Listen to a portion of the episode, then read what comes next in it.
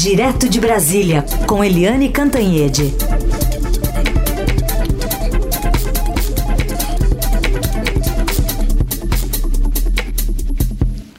Oi, Eliane, bom dia. Bom dia, bom dia, Emanuel, Heisen, ouvintes. Bom dia, Eliane Cantanhede. A gente abre hoje justamente comentando esse conflito no, no, mais alto grau aí do Poder Judiciário e agora o ministro do Supremo Tribunal Federal, presidente do Supremo, ah, prestigiando o Procurador-Geral da República, Augusto Aras, e determinando que as forças-tarefas repassem à PGR todos os dados das investigações. A força-tarefa da Operação Lava Jato. Inclusive, Helene, eu já emendo aqui que é uma pergunta também do nosso ouvinte Leonardo Farias, perguntando aqui para você se esse caso pode suscitar uma discussão no Supremo sobre os limites dos poderes das forças-tarefas do Ministério Público Federal. E aí, Eliane? Oi, é, Leonardo, bom dia. É, pode, pode, Leonardo, sabe por quê? Você está vendo um cerco às forças-tarefas da Lava Jato. É um cerco não apenas à força-tarefa de Curitiba, mas também à força-tarefa de São Paulo e do Rio de Janeiro. Eu falei ontem com o Procurador-Geral da República, o Rodrigo Aras, depois da decisão do ministro Dias Toffoli, e, claro, o Aras estava comemorando. E eu peguei uma aspazinha, uma declaração dele, ele diz que a decisão do ministro Toffoli reafirma a estrutura e a organização do Ministério Público Federal, garantindo a união e as relações que devem nortear os órgãos inferiores é, em relação aos superiores. Ou seja, ele, é, o Aras está comemorando, porque a decisão do Supremo reforça tudo o que a PGR quer. Abrir todos os arquivos, é, é, revelar todos os métodos, tudo que estava sendo feito pela Lava Jato, porque a Procuradoria-Geral da República tem a convicção de que havia excessos é, e tem a suspeita, inclusive, de que eles faziam grampos ilegais, de que eles investigavam pessoas com foro privilegiado ilegitimamente, com dissimulações de nomes, etc. Ou seja, é uma guerra. É uma guerra declarada e o início de uma devassa na, nas forças-tarefas da Lava Jato. E essa decisão do ministro Dias Toffoli, mandando abrir todos os arquivos, abrir tudo para PGR, ela vem junto com uma decisão de ontem do Conselho eh, Nacional do Ministério Público, CNMP, o conselheiro Uh, o, o, conselho está de recesso, então o conselho, conselheiro Marcelo é, ele decidiu que sim, tem que ter uma, tem que suspender todos os processos de distribuição de processos em São Paulo, toda a dinâmica de distribuição de processos é, em São Paulo, na Procuradoria em São Paulo, até que seja feita uma devassa, ele não usou essa expressão, a expressão é minha, uma devassa para saber é, como é que esses processos iam parar diretamente com a Lava Jato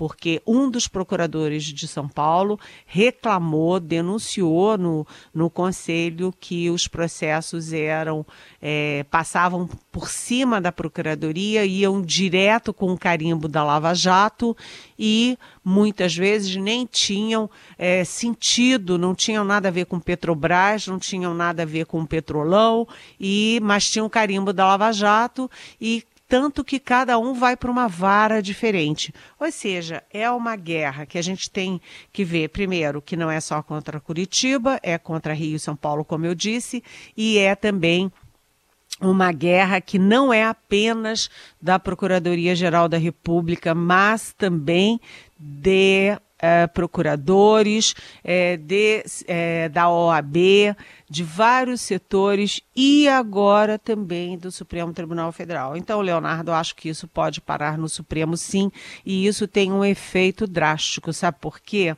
Porque a gente vê uma unidade, uma união do Supremo em relação ao governo Jair Bolsonaro.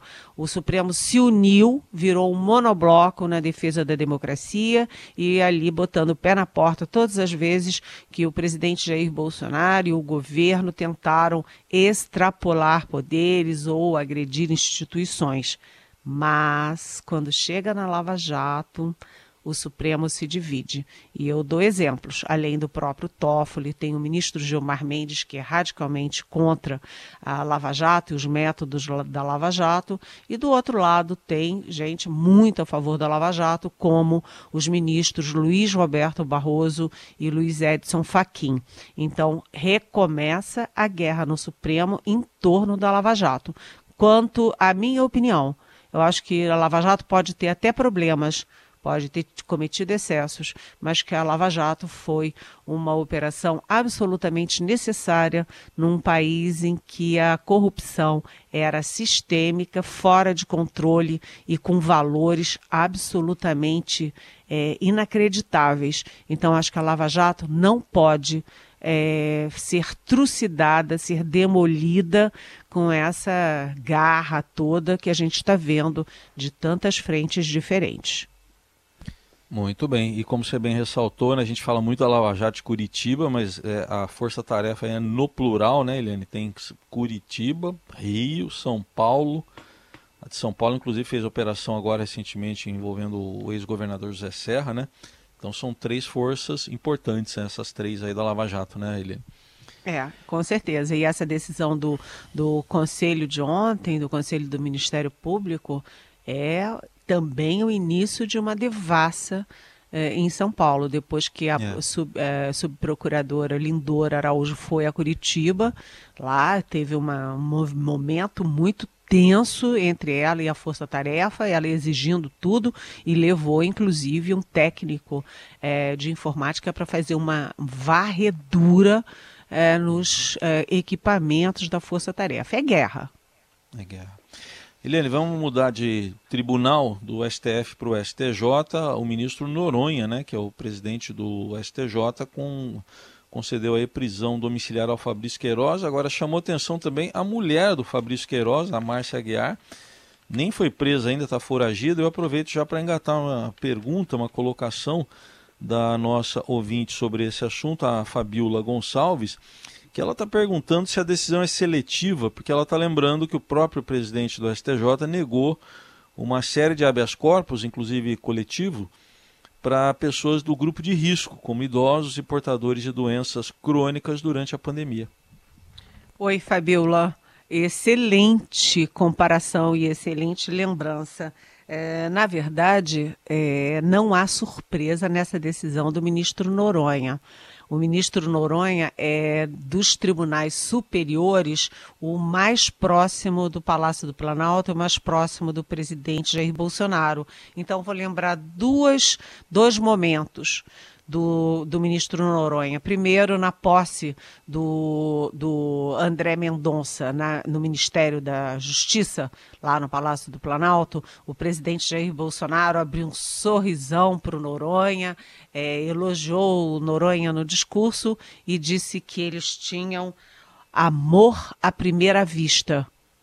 E o segundo momento do Noronha é que quando o nosso Estadão entrou na justiça exigindo para o presidente Jair Bolsonaro, como homem público, aliás, o homem público número um do país, abrir o exame dele, os resultados dos exames dele é, para o coronavírus, todas as instâncias foram é, dando ganho de causa, foram aprovando o pedido do Estadão, até que o Noronha, no STJ, negou, foi o único que negou, é, porque ele estava ali é, defendendo a, a, posição do presidente Bolsonaro de não mostrar para ninguém o resultado dos testes. Então não era surpresa. Então essa guerra ou pelo menos, não vamos chamar de guerra, não, nesse caso é batalha. Essa batalha, o presidente Bolsonaro, a família Bolsonaro, o Planalto, é, todos eles ganharam no dia uh, é, 1 de julho, quando o judiciário entrou em recesso, porque se o caso do Queiroz fosse parar no ministro Félix Fischer, que é o relator, é, seria a, história seria outra, né? Mas depois com recesso, os ministros entram de recesso, quem responde é o presidente, o presidente é o Noronha. Todo mundo já passou a trabalhar com essa hipótese do é, Fabrício Queiroz ser é, libertado. O Noronha, além de dar prisão domiciliar para o Fabrício Queiroz, deu também para a mulher dele, que nem sequer presa está. A Márcia Guiar está foragida com mandado de prisão. É, aí eu conversei com ministros do Supremo ontem sobre essa questão. O que, que eles disseram? Que não é inédito você dar um habeas corpus é, é, soltando alguém que nem foi preso, que está só com mandado de prisão. Mas é, são casos raríssimos. É, na seguinte circunstância, o ministro é, considerar que houve excesso no pedido de prisão que era um pedido de prisão desnecessário. É, bem, no caso da Márcia Guiar, há controvérsias. O fato é que é, Fabrício Queiroz volta para casa, nem se sabe que casa, né? Porque ele tem casa em Atibaia, tem casa em São Paulo, tem casa no Rio de Janeiro. É, não sei se ele vai para sua casa, hein, Heisen? Será? Olha. Não sei, é melhor trancar a porta. Vou, vou, tomar esse cuidado aqui, viu? Tranca a porta, vai que ele pula, pula o muro, né? Chega é... voando. Pois ele chega voando. Eu tô achando melhor fechar as janelas também. É também ele aparece de repente e vai ficando. Fica seis meses, oito meses, um ano. Então é melhor você fechar a porta. E a Márcia Guiar vai reaparecer bela e saltitante. Ô, ô, ô Eliane, só para fechar esse assunto, Noronha é, se cacifa para uma vaga no Supremo ou isso não está no horizonte, Eliane? Isso está super no horizonte. É, o presidente Jair Bolsonaro está usando a vaga. São duas vagas que ele vai ter, na verdade, né? É, ele tem esse ano a do Celso de Mello, que é o decano, e no ano que vem a do Marco Aurélio de Mello, é, que saem compulsoriamente por completar 75 anos.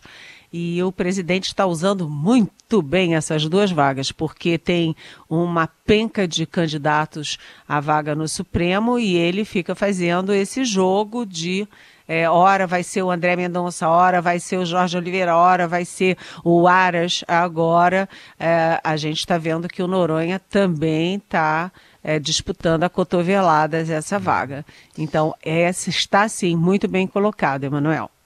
Aliás, Eliane, mais cedo o Emanuel e eu a gente comentou aqui uma reportagem de duas semanas atrás, exatamente numa sexta-feira, 26 de junho, Rafael Moraes Moura, nosso colega aí de Brasília, né? Excelente repórter. Cobre o judiciário, né? Conhece muito bem e ele publicou uma reportagem mostrando até aquele momento que em 87,5% de, de, de ações aí em que ele tomou decisões individuais, é, dos casos ao governo, ele foi favorável ao governo, o ministro Noronha, 87,5% no final de junho. Agora entrou é. mais uma para conta. Pois agora é. Subiu, agora esse percentual subiu um pouquinho. Muito bem. E vamos falar, Eliane, inclusive, é, a sua coluna estampa, que é a capa do, do portal do Estadão nesse momento, que é o assunto que vamos comentar agora. Uh, tem aqui na capa do Estadão, na sua coluna, é difícil convencer investidores de boas ações e intenções do Brasil no meio ambiente. Uma repercussão e análise do encontro que o vice Hamilton Mourão teve ontem com investidores internacionais. No final das contas, o resultado foi positivo ou negativo, Eliane? Tá para nós, né, ah. gente? É muito difícil você convencer uh, grandes investidores internacionais ontem é, e os banqueiros, representantes de bancos e de grandes empresas aqui nacionais hoje, é, de que está indo tudo bem no meio ambiente e em relação às comunidades indígenas e quilombolas no país. Vamos combinar que é muito difícil. Ontem, o vice-presidente Hamilton Mourão se reuniu com esses grandes investidores, com representantes, claro, é, e estava é, sentado ao lado de Ricardo Salles, que é o ministro do Meio Ambiente e é um ministro que já foi condenado em primeira instância por improbidade administrativa, que está sendo é, investigado pelo Ministério Público, que tem, é, a, enfim, tem aí a ojeriza de todo o meio, é, todos os ambientalistas que é, agora está perdendo, inclusive, desculpa, está perdendo inclusive o apoio do agronegócio, porque o agronegócio no Brasil quer cada vez mais trabalhar com selo verde. Né? E o outro personagem que estava ao lado do vice Mourão é o chanceler Ernesto Araújo, que tem vários textos publicados. Eu não estou dizendo nem que ele falou, eu estou dizendo que ele tem textos publicados dizendo que essa coisa de meio ambiente, essa coisa de defender meio ambiente, é tudo um climatismo, é uma coisa da esquerda, é apenas parte da guerra ideológica da esquerda. Aí esses dois personagens sentam para convencer o mundo e convencer o Brasil de que o governo está realmente muito empenhado em defender o meio ambiente. Além disso, os dados não ajudam, né? Porque você tem 13 meses seguidos de aumento de desmatamento. E o desmatamento de hoje é, corresponde à queimada de amanhã. Primeiro desmata, depois queima. É, com os dados na mão, como você convence? E a segunda questão que os grandes investidores, inclusive fundos que correspondem a 3,5 trilhões de dólares, é, vem cobrando também, e os bancos e grandes empresas brasileiras também cobram, é na proteção das nossas comunidades ancestrais. É, e aí, como você vai dizer que o governo brasileiro está preocupado, está cuidando, se o presidente, na véspera da reunião, presidente Jair Bolsonaro, veta é, um projeto que prevê ajuda, é, ajuda água potável, cesta básica, produtos de higiene para as reservas indígenas e que este mesmo presidente Jair Bolsonaro apresentou ao Congresso um projeto que escancara totalmente as reservas indígenas à, à exploração agrícola, pecuária, mineral e até turística.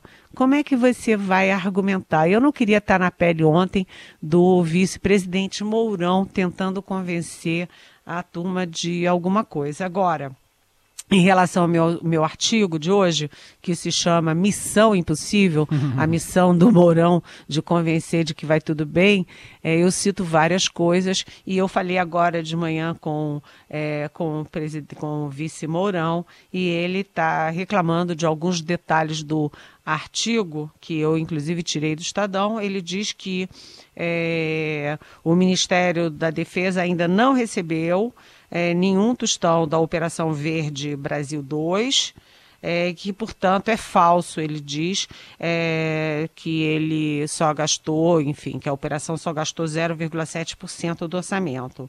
Ele também diz é, que os recursos da, do Fundo da Amazônia, é, na ordem de 27 milhões, é, que ele alertou o Moro para isso, mas que ainda não foram liberados.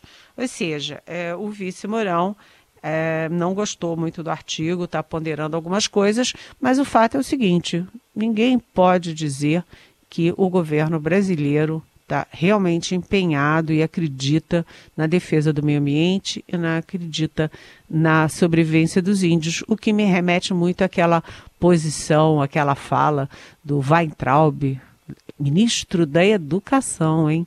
Na fatídica reunião de 22 de abril. O quê?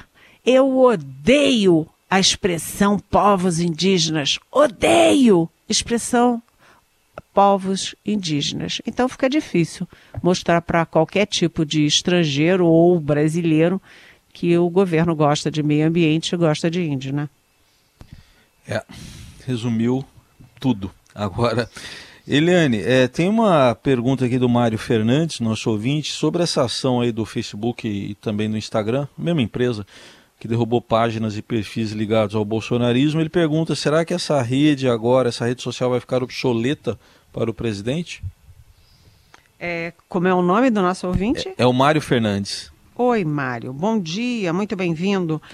Olha, é, essa questão do Facebook, ela reforça muito né, as múltiplas investigações sobre fake news, sobre uma rede, uma máquina é, de produzir notícias falsas contra os adversários do governo e do bolsonarismo. E agora é, a CPMI é, do Congresso Nacional que estava, enfim, dormitando por causa da pandemia, não está se reunindo, não está agindo, agora está acordando. Acordou e é, todo esse material, todas essas investigações do Facebook vão engrossar o couro na CPMI, tanto que o governo já está se mexendo e vai trocar membros, já começou a trocar membros para botar pessoas mais identificadas com o Palácio do Planalto na CPMI.